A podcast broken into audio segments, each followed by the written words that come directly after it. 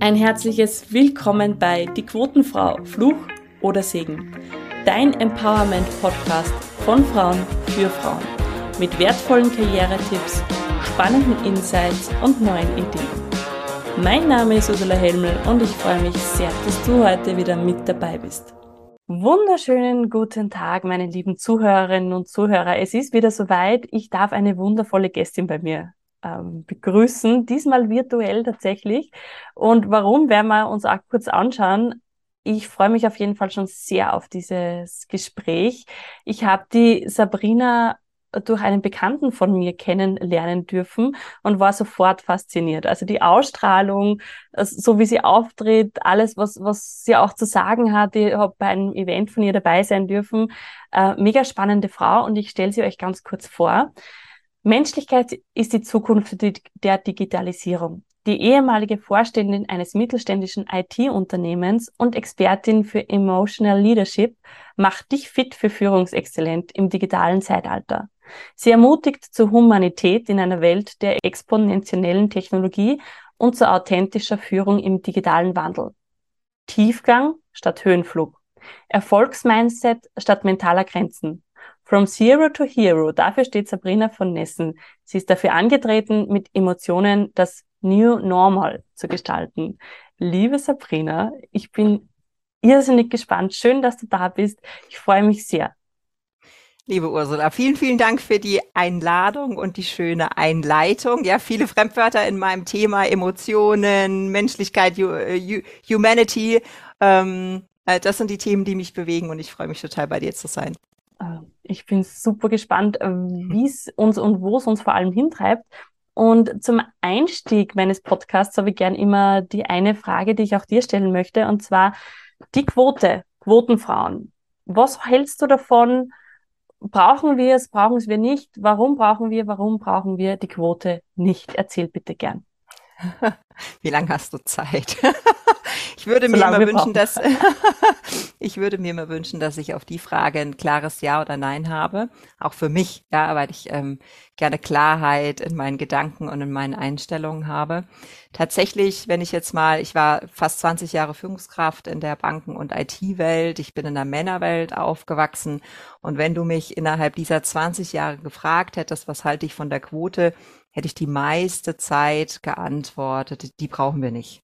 Die brauchen wir nicht, weil ich mich als Frau sehr, sehr wohl gefühlt habe in dieser Männerwelt. Ich hatte zu keinem Zeitpunkt den Eindruck, dass ich unterdrückt bin, dass ich nicht vorwärts komme. Und dann ähm, wurde ich Vorständin und spätestens dann habe ich gemerkt, aha, es gibt da draußen Frauen, ähm, die brauchen Vorbilder, die suchen Netzwerke, die suchen irgendwas zum Anlehnen, die möchten auch dorthin gehen, wo schon andere Frauen sind. Mhm. Also im Gegensatz zu mir, ja, die ich gerne die einzige Frau unter Männern bin, ja, so die, die, die Henne im Korb, das macht mir gar nichts aus, ähm, fühlen sich die meisten Frauen eben dort wohler, wo schon Frauen angekommen sind. Und da habe ich angefangen nachzudenken, ähm, ob wir diese Signalwirkung brauchen, ob wir diese sowas wie eine Anschubfinanzierung brauchen, um es eben tatsächlich zum Normalzustand zu machen. Und dann ist auch was Spannendes passiert, dass ich nämlich rück rückblickend nochmal diese 20 Jahre reflektiert habe und mich gefragt habe, warst du wirklich gleichberechtigt? Und mhm. ähm, ehrlicherweise ist die Antwort nein.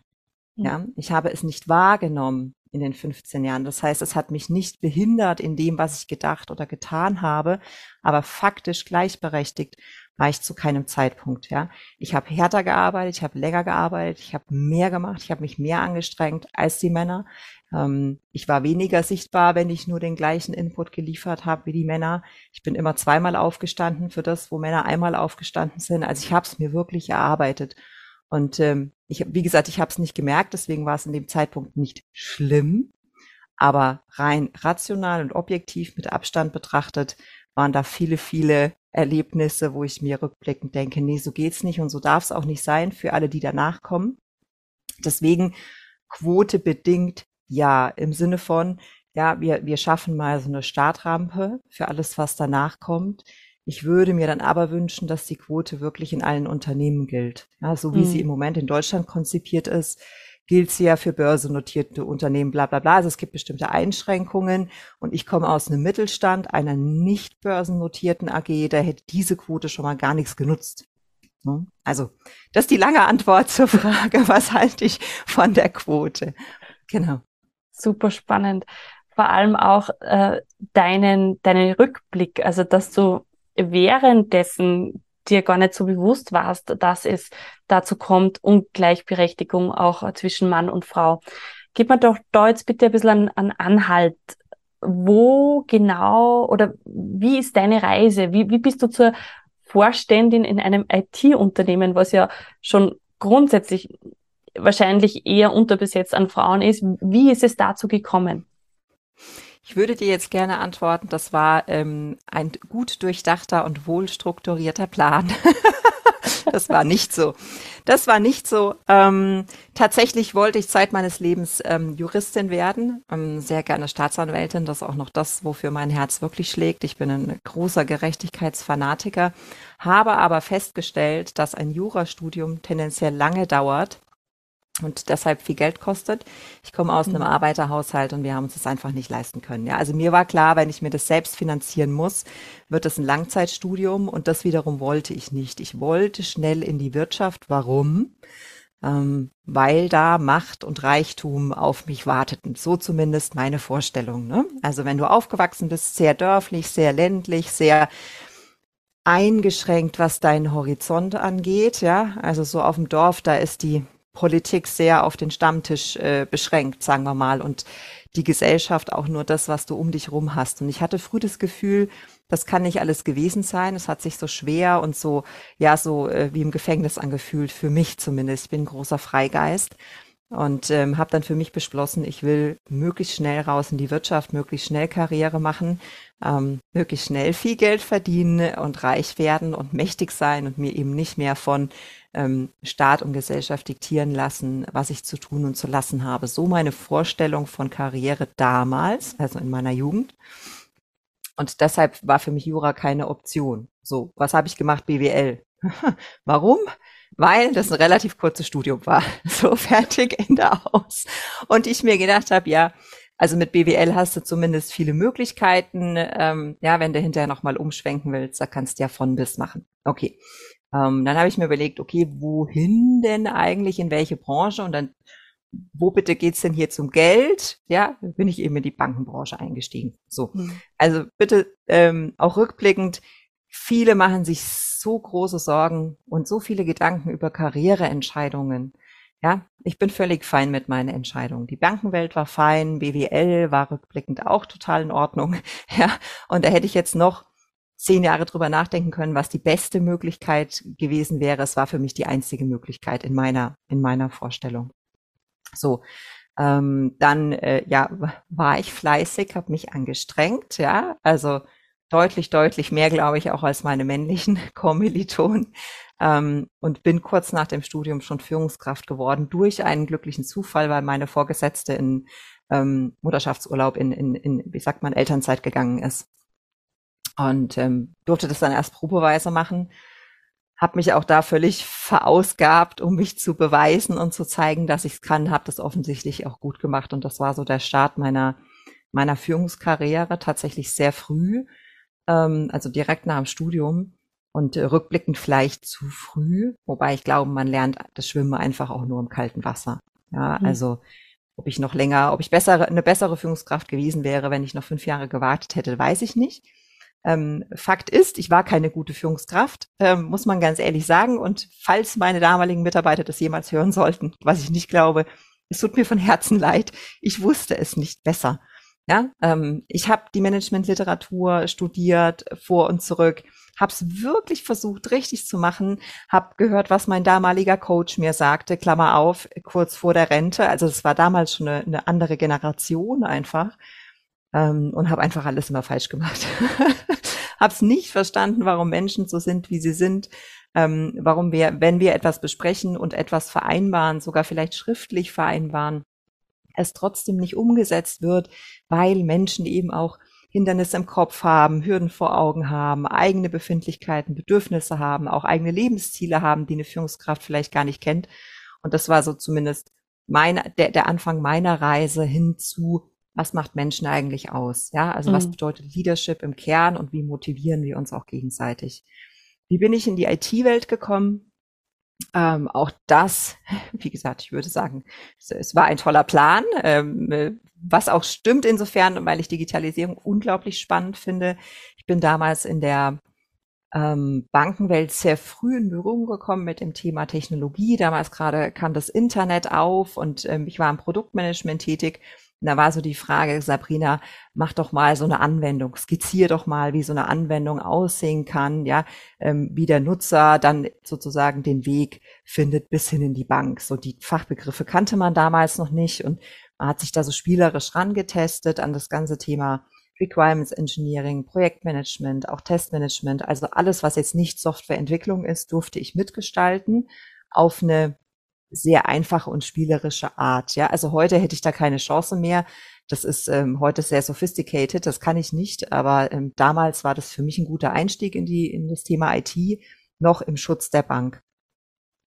Und als ich zehn Jahre später da gegangen bin, ähm, dann äh, hat sich ergeben, dass mein aktueller ähm, Lebensgefährte, mein Mann, äh, eben deutlich, deutlich weiter weg wohnt im Süden von Deutschland und ich stand vor der Frage sozusagen, wie gestalte ich mein Leben, wie gestalte ich meine Beziehung. Ich habe mich für den Mann entschieden und hatte deshalb die Notwendigkeit, ähm, neuen Arbeitgeber zu suchen. Habe meine Visitenkartenbroschüre, mein, mein Heft aufgeschlagen. Das hatte man damals noch, ne? so Bücher, ja. wo Visitenkarten sortiert waren. Und unter A stand eben der Arbeitgeber, bei dem ich dann auch gelandet bin. okay, also sorry, sorry, ähm, wenn ich euch da desillusionieren muss. Ähm, ich kannte die, die Ansprechpartner, deswegen ein gutes Netzwerk ist viel wert. Das erspart mhm. auch ähm, viel Zeit und Mühe bei der, bei der Stellensuche. Aber genau so bin ich zu diesem Arbeitgeber gekommen und ähm, habe anscheinend äh, einiges richtig gemacht, weil ich dann ähm, das, den Vertrieb mit aufbauen durfte, das Marketing mit aufbauen durfte, die Managementprozesse, Qualitäts-, Risikomanagement, also alles so, was General Management angeht, gemacht habe. Und dann war der Schritt in Vorstand quasi der, der nächstlogische, aber auch letzte in dem Unternehmen, weil es keine weitere Ebene darüber gibt oder so. Okay. Jetzt hast du zwar da schon ganz, ganz viel drinnen. Und mich würde jetzt interessieren, Du hast ganz offen darüber jetzt gesprochen, hey, ja, ich wollte schnell Geld verdienen, ich wollte Geld verdienen, ich wollte auch Macht und jetzt ist es als Frau für mich so, dass wir das gar nicht oft selber so ausdrücken. Also Frauen sind da eher so, dass sie sagen, okay, äh, eher kein, nicht, nicht, nicht Karriere machen, Geld und so nicht in den Mund nehmen, Macht schon gar nicht in den Mund nehmen. Woher kommt's? Woher kommt deine Klarheit von Anbeginn, dass du sagst, doch, da will ich hin, das möchte ich machen? das muss ich machen. Hm. Wir haben ja generell die zwei Antreiber weg von und hinzu. Ähm, zumindest die Deutschen ticken so, dass das weg von deutlich, deutlich stärker, äh, stärker ist. Also wenn du Schmerz empfindest, weißt du genau, was du nicht mehr willst. Und ähm, in meiner Kindheit und Jugend war Geld ein immerwährendes Thema. Ja, also wir hatten einfach nie Geld. Ähm, wir waren sehr beschränkt in dem, was wir gegessen haben. Wir sind nur in Campingurlaub gefahren, weil wir uns keinen anderen leisten konnten. Das auch nur einmal im Jahr mit einem alten VW-Bus. Also es war äh, unterschwellig. Äh, wir hatten selbst genähte Kleidung und all sowas. Ja, also wir waren nicht äh, arm im Sinne von, wir haben nicht gehungert, aber wir hatten sehr, sehr beschränkte Möglichkeiten als Familie. Ähm, und deshalb war für mich klar, diesen Mangel möchtest du nicht Zeit deines Lebens haben. Ja, ich habe auch gesehen, dass meine Eltern sich sehr, sehr eingeschränkt haben zugunsten ihrer Kinder. Also sie haben darauf geachtet, dass wir eine tolle Ausbildung bekommen, dass wir auf gute Schulen gehen, dass wir uns nie zurücknehmen, wenn es um Bildung geht und ähnliches, ja. Aber dafür haben sie halt noch weniger gehabt in ihrem Leben. Und das wollte ich nicht für meine Kinder, für was, für das, was danach kommt. Deswegen, ähm, ja, Geld ist wichtig und zwar immer dann, wenn du keines hast. Es gibt ja auch Studien, die sagen, ähm, bis etwa 75.000 Jahresgehalt ähm, steigt deine Zufriedenheit mit höherem Gehalt an. Danach ist es irgendwann egal. Ja, also ob du jetzt 100, 200 oder 300.000 im Jahr verdienst, macht nicht mehr den großen Unterschied. Wobei ich behaupte, dass es insofern einen Unterschied macht, dass du mit dem Geld eben auch ähm, tolle Projekte anstoßen kannst. Du kannst ehrenamtlich arbeiten, du kannst spenden, du kannst dich sozial engagieren. Insofern ist für mich Geld auch heute noch ein unglaublich machtvolles Mittel im Sinne von, ja, ich kann wirklich einen Fußabdruck hinterlassen und ich kann mich auch entscheiden, bestimmte Projekte zu verfolgen, wenn sie wirtschaftlich keinen Sinn machen.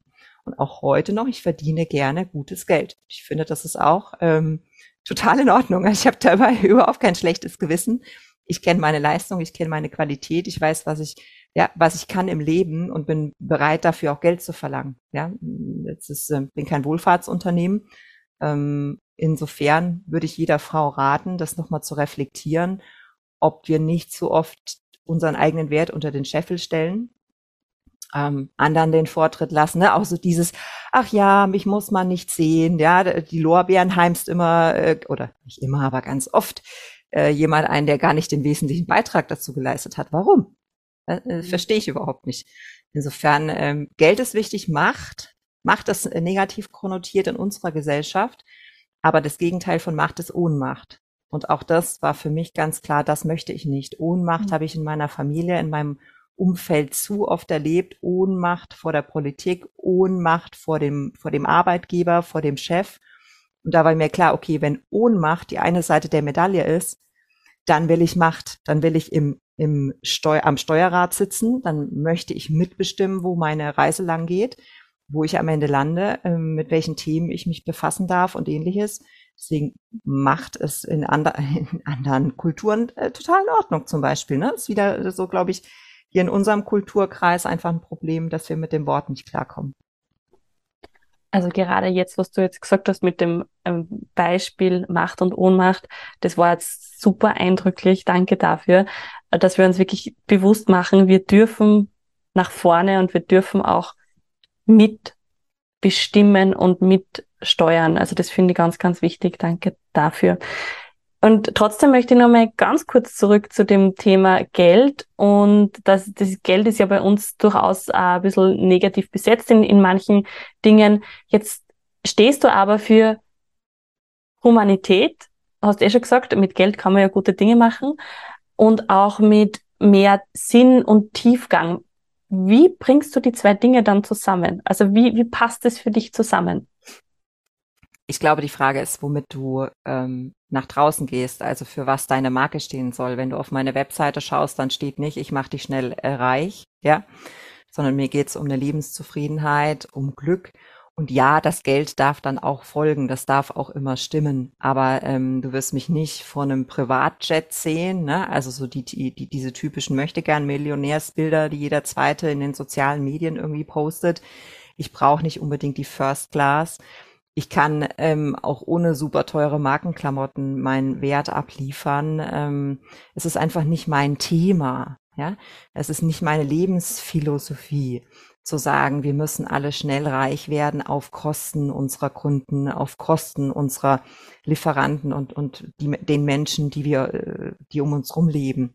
Ja, das ist, ähm, das sind andere Werte, die ich im Leben verfolge. Mir ist Freiheit wichtig und dafür brauchst ein Stück weit Geld wenn ich reisen möchte, wenn ich, wie gesagt, wissenschaftliche Projekte verfolgen möchte, zum Beispiel, brauche ich Geld, um das zu finanzieren. Das geht nicht anders. Ähm, aber gleichzeitig mit der Freiheit ist mir auch Verantwortung wichtig, dass wir uns überlegen, jetzt gerade in der Krise, jeder war mit sich selbst beschäftigt die letzten zwei, drei Jahre. Ähm, ich glaube aber, das ist genau der Moment, wo wir auch fragen dürfen, gibt es eigentlich Menschen, denen es noch viel schlechter geht als wir?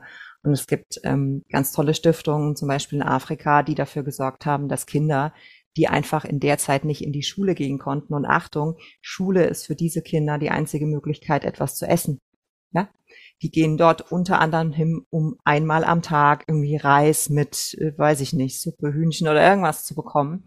Ähm, wenn die nicht in die Schule können in der Pandemie, dann haben die nichts zu essen. Ähm, also habe ich mich gefragt, kann man, kann man den Stiftungen irgendwie helfen? Ja, um die Kinder zu ernähren.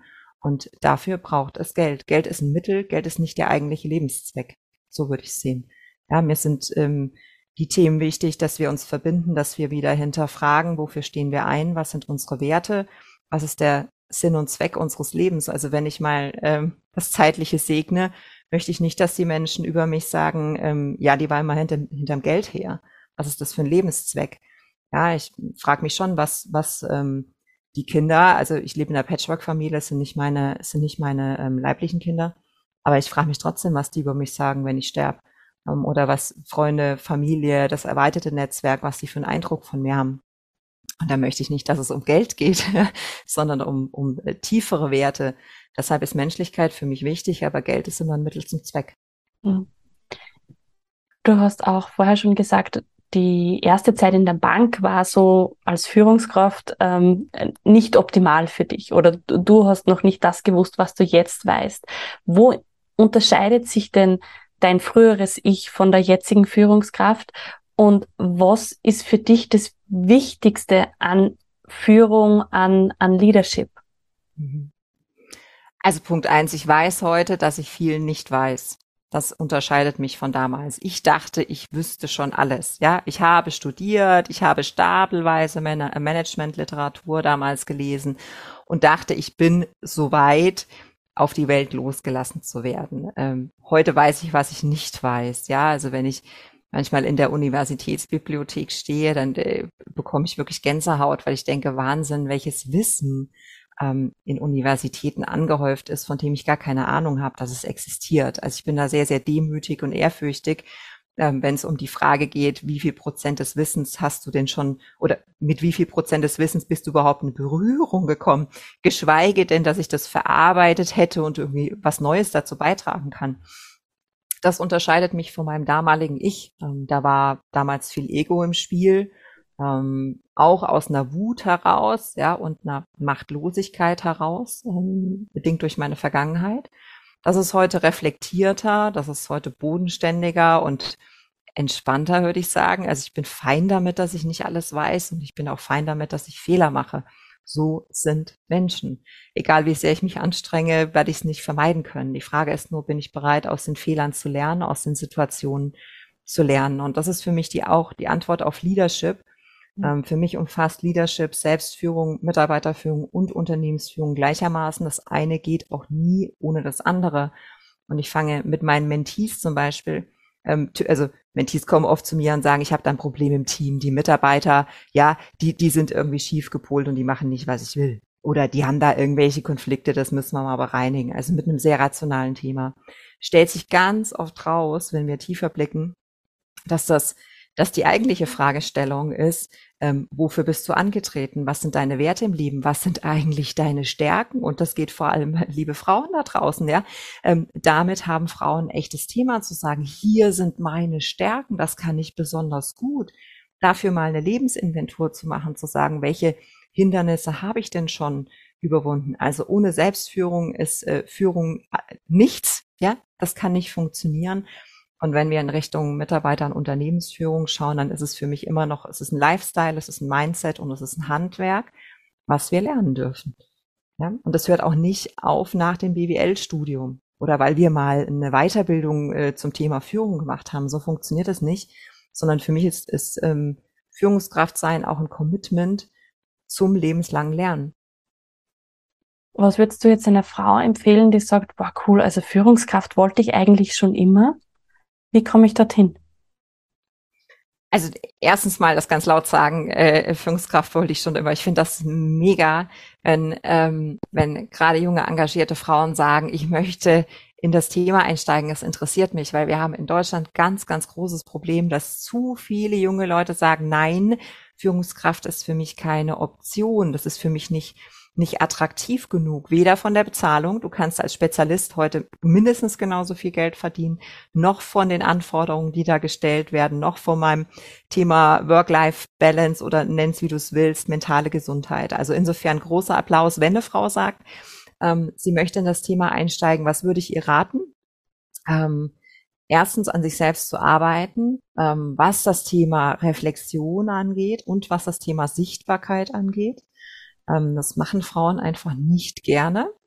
Ähm, mit dem Argument, dem ich auch selbst lange aufgesessen bin, mit dem Argument, schau mal, das sind so viele Dampfplauderer da draußen. Stimmt. Stimmt, ohne Frage. Der Punkt ist nur, entweder du überlässt den Dampfplauderern die Bühne oder du nimmst die Bühne ein, weil du was zu sagen hast weil du wirklich Ahnung hast von einem Thema. Und dann sagen Frauen meistens, aber ich habe gar keine Ahnung von einem Thema. und da gilt wieder, ja, hinterfrag dich mal, was, welche Krisen hast du überstanden in deinem Leben? Das sind oft Themen, die wir in der Kindheit und Jugend gemeistert haben, die uns aber trotzdem sehr stark machen. Qualifikationen, die wir auch mal außerhalb von Arbeit und Studium erworben haben, die uns, die uns wirklich zu einem tollen Menschen machen. Also ich glaube, Selbstreflexion hilft da viel weiter. Der zweite Punkt ist, bau dein Netzwerk auf bau dir früh ein Netzwerk auf. Das kann sein im Verein, im Hobby, das kann sein in ehrenamtlicher Tätigkeit, ja, ähm, das kann aber auch in beruflichen Netzwerken sein, das kann in, in äh, themenzentrierten Netzwerken sein, ja, also äh, zum Thema Women in Tech zum Beispiel gibt es ganz klar viele Netzwerke, die den Frauen da offen stehen. Es gibt so unendlich viele Möglichkeiten, sich mit anderen Menschen zu connecten. Und dann kommen 50 Prozent der Frauen und sagen, ja, aber ich bin introvertiert. Ja, ähm, äh, bin ich auch. Ich habe da großes Verständnis dafür. Ich bin hochgradig introvertiert, aber das heißt nur, dass ich sehr gut mit mir alleine klarkomme und dass ich Kraft vor allem dann schöpfe, wenn ich alleine bin. Liebe introvertierte Frauen da draußen, das bedeutet nicht, dass wir asozial sind. Das bedeutet auch nicht, dass wir nicht mit anderen Menschen in Kontakt kommen können. Wir würden vielleicht andere Fragen stellen. Wir können vielleicht keinen guten Smalltalk, kann ich wirklich nicht. Aber ich kann sehr gut tiefgreifende Fragen stellen. Ja, ich kann fragen, was war dein größtes Erfolgsverlebnis oder dein größter Fail im Leben und wie hast du den überwunden? Und ich habe die Erfahrung gemacht, dass Menschen sehr erfreut sind, wenn wir vernünftige Fragen stellen beim Kennenlernen und dass wir so auch viel schneller auf eine tiefere Ebene im Gespräch kommen. Der dritte Punkt wären für mich, ähm, oder der, ja doch, der dritte wären Vorbilder. Ähm, such dir Vorbilder aus ganz unterschiedlichen Aspekten heraus der Charakter, die Sozialkompetenz, die Karriere, die Hindernisse, die überwunden wurden. Für mich ist ein ähm, All-Time Role Model ähm, Ruth Bader Ginsburg. Ich finde die Frau unglaublich. Also ich habe die immer noch vor meinem inneren Auge, ja, wie sie mit so einer hoheitlichen Würde äh, die Themen behandelt hat. Und die Frau hatte wirklich kein einfaches Leben. Such dir diese Menschen, zu denen du aufschauen kannst, an denen du dich festhalten kannst und wo du, wenn es mal schwierig wird, auch sagen kannst, hey, die haben das auch geschafft. Ja, die sind erfolgreich nicht, obwohl sie Niederlagen hatten, sondern weil sie Niederlagen hatten, weil sie eben wieder aufgestanden sind. Der letzte Punkt, ähm, such dir Erfolgserlebnisse. Ja, ähm, du wirst sehr viel mehr an deine eigene Stärke glauben, je mehr Erfolgserlebnisse du im Leben hast. Und ja, wir können die uns kreieren. Ja, wir können uns selbst Challenges stellen ähm, und damit auch Erfolgserlebnisse hervorrufen, ganz bewusst. Ähm, du kannst auch mal sagen, okay, ich mache einfach mal, ich, ich starte einen eigenen Podcast, ich schreibe selbst mal ein Buch. Ja, könnte schief gehen, ohne Frage, könnte aber auch gut werden. Ja, und dann hast du, glaube ich, ein Erfolgserlebnis, was einfach nicht vergleichbar ist zu dem, was du tagtäglich in deiner in deiner Arbeit machst, zum Beispiel. Also das wären so meine Tipps. Ähm, am Ende gilt aber immer anfangen. Und ähm, das ist vielleicht der schwierigste Schritt, ähm, oder dieser erste Schritt ist vielleicht der schwierigste Schritt, ähm, sich ja, da draußen sichtbar zu machen und damit auch verletzbar zu sein. Ohne Frage. Und würdest du sagen, ich meine, du bist ja die, das beste Beispiel dafür, dass Frauen auch in männerdominierten Unternehmen wirklich Dinge erreichen können und auch gestalten können. Würdest du sagen, dass es dort einfacher ist? Oder ist es eigentlich egal, wie das Umfeld ist, es kommt immer auf einen selber drauf an? Also es ist nie egal, wie das Umfeld ist. Ähm, das muss ich mal definitiv sagen. In meiner Zeit in der Bankenwelt habe ich einmal eine sehr klassische Bankenwelt kennengelernt und einmal ähm, durfte ich eine Ökobank mit aufbauen. Ich war damals IT-Leitung in der Ökobank. Das Umfeld macht einen ganz massiven Unterschied. Ja, also ein ähnlicher Job in einer, in einer anderen Unternehmenskultur hat sich anders angefühlt, hat sich nach Sinnerfüllung angefühlt, nach Lebenszweck, nach Gänsehaut, nach einem eine Arbeit, wo du wirklich jeden Tag sehr, sehr gerne hingehst, weil du weißt, du hinterlässt Impact auf dieser Welt. Ähm, Unternehmenskulturen machen einen Unterschied, auch Teamkultur, der Vorgesetzte, die Kollegen. Ähm, der gleiche Job in drei unterschiedlichen Unternehmen und Kulturen kann sich ganz anders anfühlen. Ähm, deshalb ja, schaut dahin. Für mich ist aber die Frage, wie viele Frauen sind in dem Team, nur eine von ganz vielen. Also eine Unternehmenskultur wird nicht nur durch die, durch, durch das Thema Gender ähm, geprägt. Ja, auch. Ähm, und wenn es dir wichtig ist, mit anderen Frauen dich zusammenzutun, dann achte darauf. Ähm, auf der anderen Seite, ich habe wirklich äh, unterm Strich war die, war die Anzahl der Männer, die sehr wohlwollend mit mir umgegangen sind oder mich behandelt haben wie ein Mann, was für mich durchaus auch Wertschätzung ist. Also ja, das war dann ein bisschen, ne, so, so ein bisschen Rangelei war dann dabei und klare Worte auch, aber ich hätte es gar nicht anders gewollt. Ich hätte gar nicht gewollt, dass man nicht, mich wegen meines Geschlechts mit Samthandschuhen anfasst. Insofern war das für mich eher eine Wertschätzung. Die Anzahl der Männer, die, die, die ordentlich, also ganz normal gut mit mir umgegangen sind, die war deutlich, deutlich, deutlich in der Überzahl. So, und ich würde jedes Mal wieder in ein reines Männerteam gehen, wenn alles andere stimmt. Ja? Ähm, weil dann sind da auch Männer, ähm, die eben mit Offenheit rangehen, mit Neugier rangehen, die sich auch freuen, wenn eine Frau kommt. Also ich habe es ganz oft erlebt, dass Männer sagen, endlich mal eine Frau hier, dann wird auch die Stimmung insgesamt besser.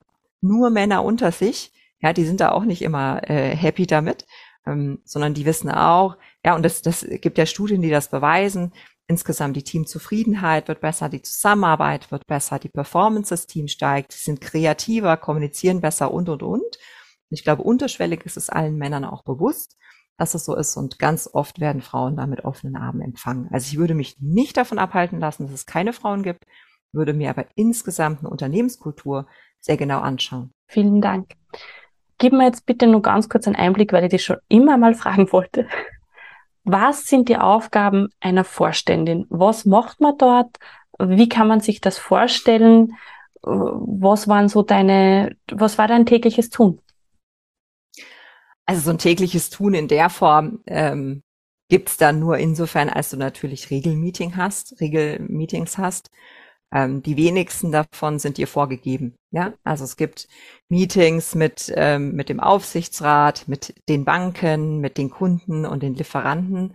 Das ist dann aber auch schon alles, was ähm, extern gesteuert wird. Den, den Rest des Tages bestimmst du selbst.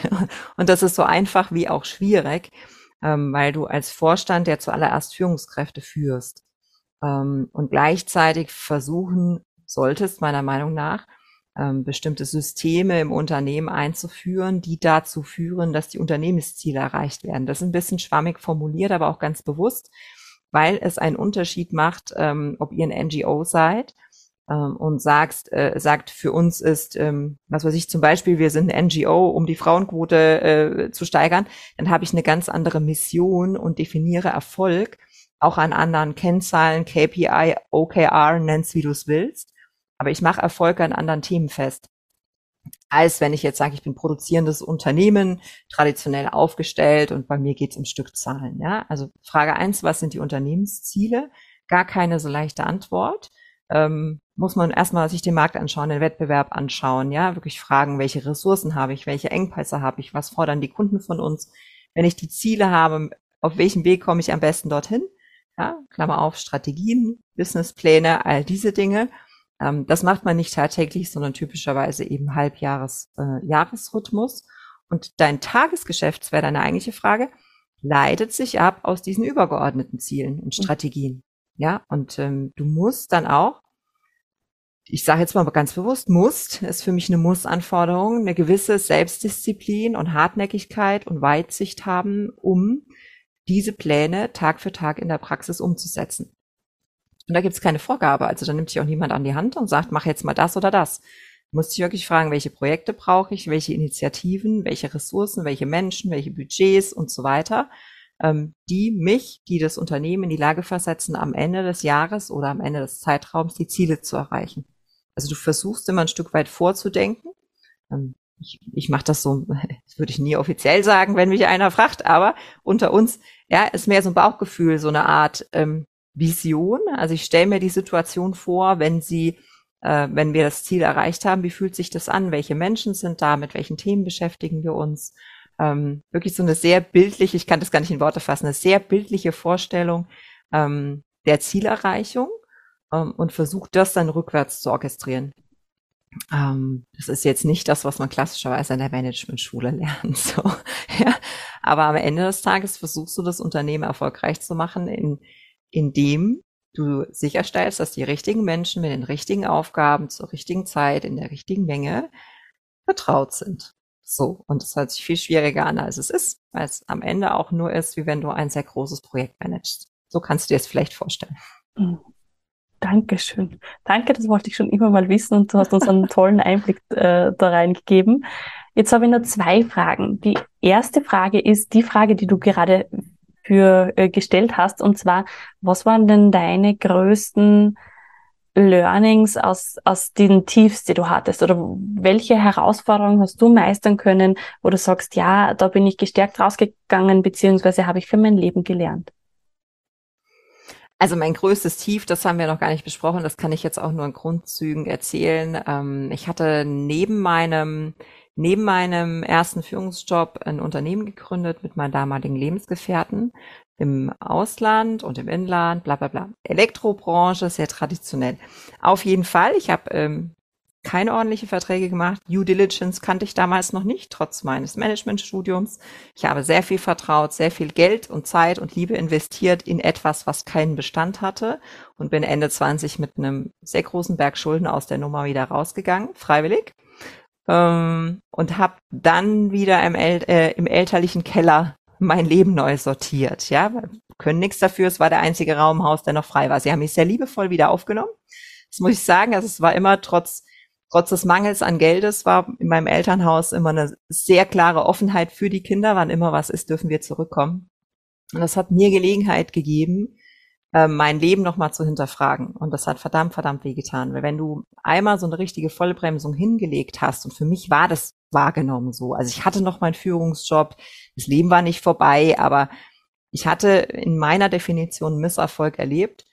Ähm, dann fragst du dich schon, wofür bin ich hier? Ja, will ich wirklich Führungskraft sein? Was ist, was ist überhaupt mein Wert äh, in, in diesem Business? Und das waren einige Wochen und Monate, wo ich äh, mich im Selbstmitleid gesuhlt habe, muss ich äh, ehrlich gestehen. Und dann aber, und das begleitet mich seit heute, mit äh, so einer Can-Do Einstellung wieder aufgestanden bin und rausgegangen bin und versucht habe zu lernen von anderen Menschen, die gefallen sind, ähm, von Menschen, die ähnliche Situationen durchlebt haben und daraus gestärkt hervorgegangen sind. Und ähm, ich kann gar nicht sagen, dass es ein Ergebnis damals war, aber es war der Anfang einer Reise, die ich unglaublich spannend finde und die, die mich heute noch wirklich ähm, begeistert, Menschen zu treffen, Menschen zu fragen, Lebensgeschichten kennenzulernen und daraus mh, hm, zu lernen. Also was mir, was mich diese Situation gelehrt hat am Ende des Tages, ist ähm, Selbstwert ist der Zugang zu meinen persönlichen Werten und eine, eine Idee meines Lebenssinns zu bekommen. Und das hat sich seither, also fast 20 Jahre, ähm, entwickelt und ist gereift und gewachsen. Wow. Äh, richtig kraftvolle Geschichte. Danke fürs Teilen. Und die zweite Frage, die ich jetzt noch stellen möchte, ist, was machst du jetzt? Also du bist ja nicht mehr äh, Vorständin. Ja? Was, was ist jetzt deine, dein Zugang? Wen begleitest du? Was ist dein Impact? Also äh, Punkt eins, ich bin nicht mehr Vorstand, weil, weil ich mir das freiwillig so ausgesucht habe. Das ist mir wichtig zu erwähnen, weil mhm. die meisten, also ein Vorstand ähm, wenn du Vorstand bist, hast du einen Zeitvertrag. Du kannst nicht jederzeit einfach so kündigen, ja, sondern du bist für eine bestimmte Zeit bestellt. Das heißt, es gibt auch nur typische Ausstiegszeitpunkte. Und ich habe mir die Frage gestellt, ähm, mit welchen Themen möchte ich mich die nächsten Jahre befassen? Und habe festgestellt, dass mir die wissenschaftliche Forschung super wichtig ist, dass ich gerne wieder ein Stück weit lernen möchte, um dann wieder Impact generieren zu können ähm, für die nächsten Jahrzehnte, dass ich Menschen kennengelernt habe, auch Mentees kennengelernt habe, Projekte gestartet habe, die mir sehr wichtig sind. Und ich hatte den Eindruck, dass ähm, meine 24 Stunden am Tag nicht reichen, um alle Projekte ähm, verantwortungsvoll zu bedienen. So, also muss ich ein Thema sozusagen abgeben. Und dieses Thema war in dem Fall der Vorstandsjob, was mir sehr leid tut. Ähm, ich weine dem Thema auch nach, weil es unglaublich toll ist, wenn du mit anderen zusammen in eine Richtung läufst und gemeinsam große Ergebnisse erzielst. Aber es war zumindest eine temporäre Entscheidung zu sagen, andere Themen haben Vorrang oder sind mir persönlich wichtiger. Also es ist die wissenschaftliche Forschung kombiniert mit unterschiedlichen Projekten, Events, Retreats, ähm, Community-Aufbau und ähnliches, um auch in der Praxis zu zeigen, wie Wissenschaft funktionieren kann. Also ich möchte die beiden Welten ähm, stärker zueinander führen, kombinieren und, und damit auch jeweils ähm, stärken. Ähm, was ich nicht tue, was die meisten Menschen denken, dass ich den ganzen Tag auf der Couch liege und die Füße hochlege. Ja, also die Menschen, die ich treffe, die mich von früher kennen und wissen, wie, wie zeitintensiv auch ein Vorstandsjob ist, das machst du nicht in acht Stunden am Tag. Also ich kenne niemanden, der das in acht Stunden am Tag macht. Äh, die sagen dann, ja, mein Gott, na, was, was weißt du? Jetzt hast du so viel Zeit, jetzt weißt du wahrscheinlich gar nichts mit deiner Zeit anzufangen. Dem ist nicht so. Ich habe immer mehr Ideen und Projekte, als mir gut tut. Insofern langweilig wird mir nicht. Das heißt, es können Führungskräfte zu dir kommen, weil du auch von deinen Mentis immer sprichst und dann lernen, was es bedeutet, Wissenschaft und ähm, auch Menschlichkeit quasi zu verbinden. Habe ich das jetzt so richtig am Punkt gebracht? Zu mir dürfen kommen äh, Führungskräfte, Unternehmer, Gründer, alle die, die sich ähm, ungeschminkt, sehr selbstreflektiert ähm, dem Thema Führung widmen wollen. Ähm, ich glaube, ich bin ein strenger Mentor, zumindest sagen das einige meiner Mentees, aber auch ein sehr liebevoller. Ich möchte, dass sich die Menschen entwickeln und ähm, ich bin kein Coach. Das muss man ganz klar unterscheiden. Also ich habe keine Coaching-Ausbildung. Ich bin auch viel zu ungeduldig für die äh, korrekte Coaching-Vorgehensweise. Ich habe eine Meinung, ich habe meine eigenen Geschichten, ich bin eine Spiegelfläche, ein guter Sparringspartner, das auf jeden Fall. Ähm, und ja, wer das Gefühl hat, die Karriere ist ins Stocken geraten, die Glasdecke ähm, ist vor Augen oder da muss doch noch mehr Sinn und Erfüllung in meinem Leben sein, der darf sich gerne an mich wenden. Mir ist wichtig, wie gesagt, dass wir auch wirklich vorwärts kommen, dass es kein Vorwand ist und keine, also man macht das nicht fürs Papier, damit man einen Schein hat oder ein Zertifikat, sondern um wirklich an seiner eigenen Persönlichkeit zu arbeiten. Vielen lieben Dank, lieben Dank, liebe Sabrina. Da war jetzt in diesem Gespräch, das war bunt wie eine Blumenwiese. es war so viel Wertvolles dabei danke dafür. Ich möchte mich jetzt bei den Zuhörerinnen und Zuhörern bedanken für eure Zeit, dafür, dass ihr uns auch wieder zugehört habt. Und ich hoffe, ihr habt euch da ganz, ganz viel mitgenommen und habt äh, viel mitgeschrieben vor allem. Und liebe Sabrina, die letzten Worte meines Podcastes gehören dir. Oh, es überfordert mich jetzt. Ihr Lieben da draußen, toll, dass ihr dabei wart. Ähm, ich wünsche euch und wünsche uns, dass Führung wieder mehr Menschlichkeit bekommt, dass Führung ein Gesicht bekommt, dass ihr erkennt, dass ihr mit all euren Ecken und Kanten und Macken, die ihr so habt, unglaublich liebevoll seid und damit auch das Potenzial habt zur Führungskraft oder zu alledem, was ihr in eurem Leben werden wollt. Ähm, ich wünsche euch dabei ein glückliches Händchen, das gehört immer dazu, die richtigen Menschen in eurem Umfeld ähm, und einen guten Zugang zu eurem Selbst, zum Selbstbewusstsein. Danke, dass du bis zum Schluss mit dabei warst. Falls dir die Folge gefallen hat, freue ich mich natürlich, wenn du sie weiterempfiehlst, wenn du sie teilst, wenn du sie bewertest. Und am meisten freue ich mich darauf, dich als Zuhörerin beim nächsten Mal wieder begrüßen zu dürfen.